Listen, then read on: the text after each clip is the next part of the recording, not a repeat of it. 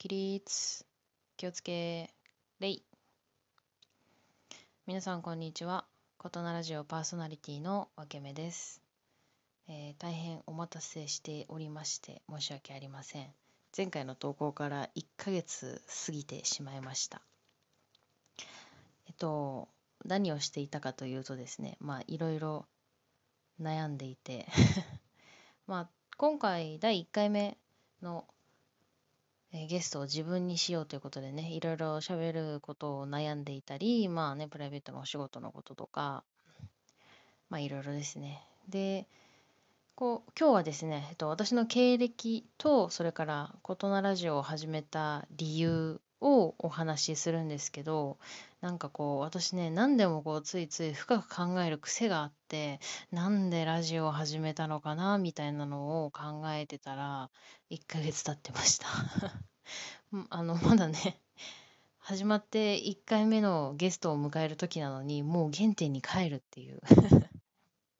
初心忘るべからずですね。ということで、えー早速やっていきましょう。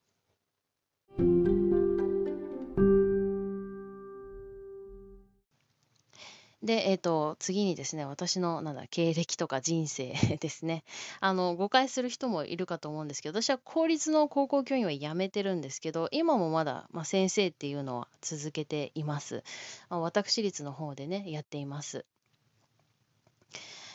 で、えっ、と、まあ、人生ですよね。えっ、と、私はもともと、うん、なんだ、小学校の時から、こう、不登校気味というか、まあ、いじめられてた時もあるし、なんとなく学校嫌だなとか、先生嫌だなって思っていたんですよね。それで、まあ、学校に行っても教室にいないとか、学校に行っても学校抜け出してるとか、まあ、学校行かないで、もう自分で電話して休みますとか、小学校1、2年生かな。あの、自分で電話して、あ、今日休みますみたいなことをね、言ってたこともあるぐらい、あの、私学校大嫌いで、もう勉強も全然好きじゃないし、なんか苦手意識が、もう自分は頭が悪いっていうのをずっと分かってたから、もうどうにもならん、なんか誰にもそれを相談することも、なんか相談すればいいっていうことすら分からないぐらい、もう本当頭悪かったというか、なんか 全然話違うんですけど、数、なんだっけな、算数の、なんか足し算、あ、掛け算だったかな？のテストで、あの、10問あるんですよね。で、こう、何かけ何は何とか、何かけ何は何とかっていうのがこうずっと縦に続いてて、で、答え全然わかんないんですよ。掛け算でき、一桁の掛け算だったんですけど、全然できなくて、なんか 1×1 とかなんかそんなんだったんですけど、できなくて、あの、その番号が振ってあるんですよね。問題に。1、2、3、4、5、6、7、8、9、10で。なんか私はなんかふと、これが答えだって思って、上から順番にその番号をね、書いてた。1、2、3、4、5、6、7、8、9、10みたいな。で、提出したら1問だけ合ってたっていう。なんかそんぐらい全然勉強できなくって。で、なんか先生たちからもすごいなんかやっぱ自分問題児というか嫌われてたし反抗的だったし まあね教室抜け出してどっか遊び行っちゃうみたいなね言うこと聞かないような子だったんでもちろん先生からも、ね、手に負えないやつだみたいな感じでね嫌われてたしなんかあとは何だろう。ああそう先生を嫌いになった理由の一個としてこう目つきが悪いんですよあなたみたいなことを言われて。でその眉間にね私こうシワが寄っちゃう癖があるんですよ。今もあるんですけど。なんかこう悩んだり悲しかったりし怒ってるわけでもないのにこう眉間にシワが寄るっていう癖があって。でその顔が怖いみたいなことを担任の先生に言われてこう前髪を切ってね眉間が見えないようにしてたっていうね時期が結構小学生のとこ時からずっと続いてたんですよね。まあなんかそれがきっかけでなんかなんでそういうこと言うみたいなそんなつもり全然ないのにみたいなでもまあなんかね小学生ってそう大人にそう言われてもそれをうまく言葉に表現できない？なんでそんなこと言うんだ？そんなつもりないのにって今は言えるんですけど子供の頃って言えないんですよね。だから前髪切ってたっていうね。別に前髪なんか切りたくなかったんですけど。まあしょうがない。自分の顔が悪いんじゃ切るかみたいな感じで切ってね。ました。でまああとお友達ともなんか全然自分はうまくできなくてなんかこう集団行動っていうのが全然自分はできないんですよね。人に合わせるっていうことが本当に協調性全然ないから、ね、まあ、そのまま大人になっちゃったから今エゴイストでね、自己顕示欲強くてっていうのもあるんですけど。で、まあ、不登校の時期が小学校あって、で、中学校も、中学校の時は私、吹奏楽部だったんですけど、まあ、部活がすごく好きだったんですよね。なんで、まあ、部活あるからっていうので、学校はね、あの、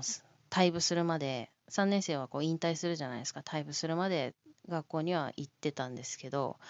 まあ、なんか、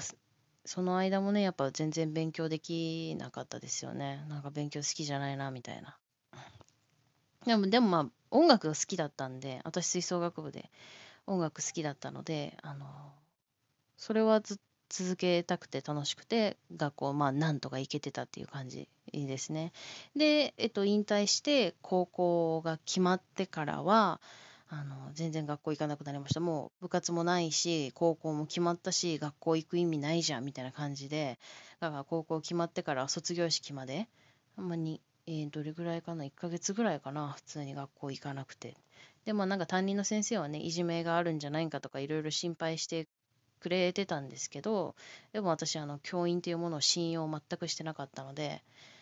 あの、先生が働きかけてきてもね、だから何ですかみたいな感じで、こう、本当のことは言わずに、ただ行きたくないだけみたいな感じでね、あの、学校も行かずに。で、えっと、高校に行って、からはなんかこうガラッと変わったきっかけっていうのがあって私高校は皆勤賞で一回も休んでないんですよ。遅刻もしてないし。で部活もそのまま吹奏楽部を続けていてでまあ何がきっかけだったっていうと、まあ、最初のテスト中間テストっていうのがあってその時私数学ってか算数が まあさっき掛け算の話からあれって感じだけどなんか算数好きだったんですよ 勉強できないのになんかこうあれってこう公式とか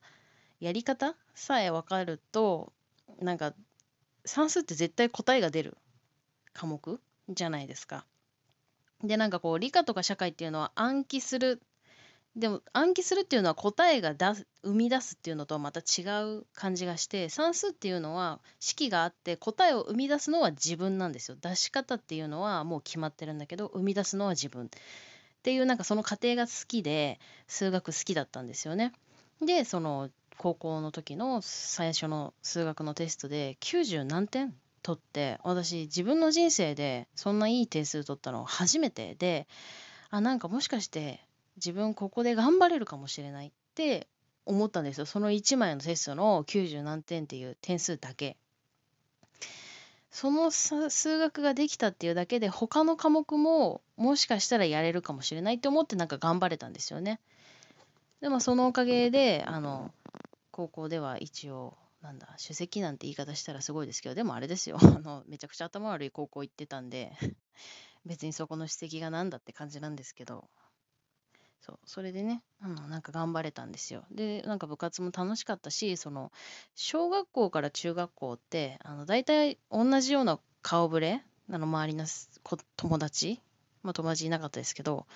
同じような顔ぶれで上がっていくので、学校が変わっても環境が変わらないっていうのはずっとあったんですよね。でも高校って本当みんながいろんなところに行くし、いろんなところから人が集まってるから、その小中とは全然知らない顔ぶれの人たちでなんかこう世界が変わったような感じがしたんですよね。でなんかここが私にとっての新しいスタート地点だっていうのをすごく感じてで今まで自分がやってこなかったことを一生懸命やろうって思ったんですよ。まず不登校だったからちゃんと学校行くようにしよう。勉強苦手だったから今ここが新しいスタートになったから今から頑張ろうみたいな風に思えてやれたんですよね。でも別あの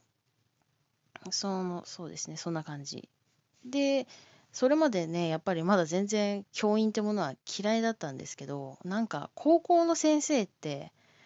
なんだろう変わってる人多い ですよ。なんか小学校中学校の先生ってもう言うこと聞きなさいみたいなこうじゃないとダメですみたいなのがあるんですけど、高校の先生ってなんか、うん、まあなんかいいんじゃね適当にやってれば みたいな人も多くて、だってもうみんな大人でしょみたいな、こういい意味でゆるいというか 悪く言うと変人みたいな人たちがたくさんいて、なんか先生たちに対しても私は全然ストレスを感じなかったんですよね、高校行ってから。まあ多分それは学校にもよると思います。進学校だと多分そういう先生たちと私は出会えなかったから、なんか頭悪くてよかったなって今思いますね。まあ進学校じゃない先生たちって、まあ、自分が教員だったっていうのもあるからなんか空気が違うのは分かるんですよねやっぱ進学校だと子どもたちをさらに上に持っていかなくちゃいけないから先生たちもすごく厳しい先生多いというか勉強に対しても生活態度に対してもね常に完璧を求めるようなだけどそうじゃない学校っていうのはあの、まあ、とりあえず今やれることをやればいいんじゃないとかあなたは勉強より今こっちを頑張った方がいいんじゃないみたいなこうふうになんだ教えてくれるというか話してくれる先生が多かったので、まあ、私はそういう勉強できないんだけどそういう先生たちに出会えたからあ頭悪くてよかったなみたいなふうに思いますね。で、で、まあその高校が私にとってのかなりターニングポイント、最初のターニングポイントというか、あの上に上がっていくっていうのね、どん底から上がっていく時のターニングポイントなんですけど、あの、高校2年生、3年生だったかなの時に、まあ、ある英語の先生に出会って、その人女性で林の先生だったんですけど、臨っていうのは臨時的任用教員って言って正規の先生とは別違うんですよね。あの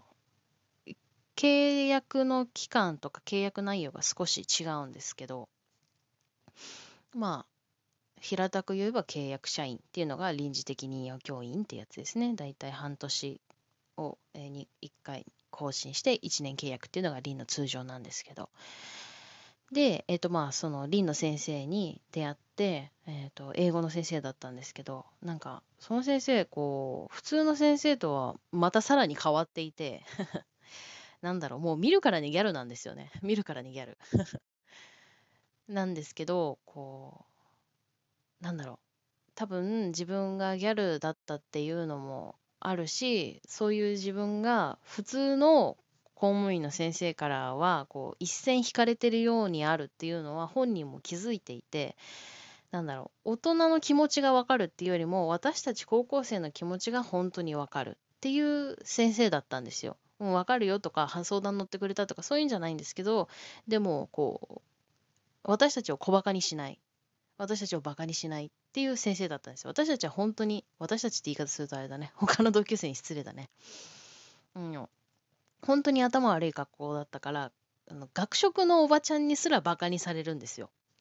なんかこの間こんな点数取ったよみたいな風に言うとうんでも何々高校でしょ？みたいなここの学校だからみたいな言われ方をされて傷つくみたいな。バカはバカなりにバカな悩み抱えて傷つくことだってあるんですよ。でもそのギャルの先生は私たちをバカにしなかった。したことない。なんていうか、なんかわかるんですよ、態度で。発言だけじゃなくて、この人は自分たちの気持ち分かってくれてるなっていうのが、振る舞いでわかる。顔つきでわかる。バカ、私たちはバカなんだけど、そういうのを感じ取る。子供ってそういうのを感じ取るの敏感じゃないですか。で、まあそういう先生に出会ったっていうのがまず1人目であともう1人出会ったのが、えっと、高2から高3にかけて担任になってくれた社会の先生がいるんですけどなんか、まあ、その先生は頭いいんですよねすごく。でも授業へんてこりんでこう教託に乗っかって原始人のモノマネしたりとか するような先生で。でも私その人の授業すごい大好きだったんですよ。教科書一回も使ったことないけどその先生。頭の中に教科書全部入ってんのかな。自分の好きなことをわーっと語ってるようなね先生で。なんか好きだったんですよね。自由でいいな、この先生。いい、面白い授業だな、みたいな、こう教科書に沿ってることを太字だけ覚えなさいとか、そういう先生じゃなかったから、教科書に載ってないようなことも教えてくれるような先生ですごい、本当に本人がその科目好きなんだな、みたいな。その熱が伝わってきて、面白いって感じる？なんか今 YouTuber とかがいてなんか視聴者がどう思うかじゃなくて自分たちが気になることを徹底検証したり自分たちが面白いと思った企画をただややるっていうの今多いじゃないですか。なんかそういう感じで先生も生徒がどう思うかとかじゃなくて自分が本当に面白いと思ったことを語ってるみたいな先生だったんですよ。なんかすごくいい先生面白い先生って最初思ったんですよね。でその後こう高校の後の進路を決めるってなった時にまあもちろん私は勉強苦手だったし、まあ、高校入ってからもね勉強苦手でした必死についていってたって感じだったんですけど、まあ、何よりもねあのお母さん私のお母さんがねうちは結構兄弟も多くて小さい頃からお金に苦労してる家、うん、それでもあの何一つ自分は不自由なく過ごしてたけどやっぱりお母さん一人でこう家計をやりくりしてたというかまあ愚痴がとにかく多かった。しょうがない今思えばね出てくるようなことなんですけど、まあ、常にお金がないお金がない明日どうしようみたいな家だったんですよね。だから進学なんてお金ないからできるわけないって思ってた。し私はもう早く働いて早く家出たいみたいな感じだったんですよ。まあお母さんにはすごく今思えば支えられてたなって思うんですけど当時子供ながらね親のことは苦手だった んですよ。で早く家出たいなだから就職したいなって思ってたんですけどなんかこう親がねお母さんが進学したらみたいなことを言ってきて何言ってんだみたいなうち金ねえじゃんどうすんのみたいな私頭悪いし進学なんかしたって意味ないよみたいな感じでいたんですよ。でもなんかこう自分の子供には自分が望んだ道を進んでほしいってでまあお金もねビビたるもんだけど用意しようとしてくれててでまあ奨学金っていう制度があったんでまあ私はその奨学金を借りていくっていうのはどうだみたいな提案をされた時になんかこう自分の人生で選択肢が増えたというかあえ進学してもいいんだみたいなふうに思ったんですよ。ってなった時にあの自分でもびっくりなんですけど教員になりたいって思ったんですよね。その高校の先生それまでは教員本当に大嫌いだったんだけど初めて自分をバカにしない先生と面白い授業をする社会の先生と出会ってあなんか教員って面白そうってその時はふと思ったんですよね。でどうせやるなら一番苦手な科目で教員になろう。一番苦手な科目克服されるためにその専門の大学に行こうって思ったんですよね。でえっ、ー、とまあその社会の先生の話に戻るんですけど担任の先生ね。でその先生にあの私も全然受験のために勉強してなかったからあの指定校ぐらいしかもうチャンスがなかったんですよね。で学校の授業はテストはしっかり受けてたので指定校を取れるぐらいの評定は持ってたんですよ。でこういう教員免許取れる大学でもう指定校の選抜みたいのは会議は終わってるんですけど今からなんとかならないですかっていうのをね担任の先生に話をしたらその先生進路の先生だったんですよ。そしたらなんかもう会議も全部終わった後なのになんかあなたの人生なんだからあなたの人生のために僕頑張るよみたいなことをその先生が言ってくれてなんかそれまではねただ面白い返事な先生って思ってたんだけど結構嫌味も言ってくれる先生だったしね。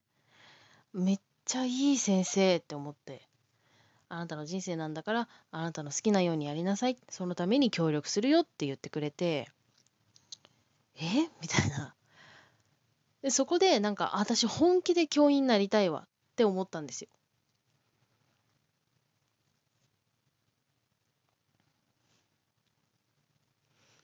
なんか自分は不登校だったし勉強も先生も大嫌いだったけど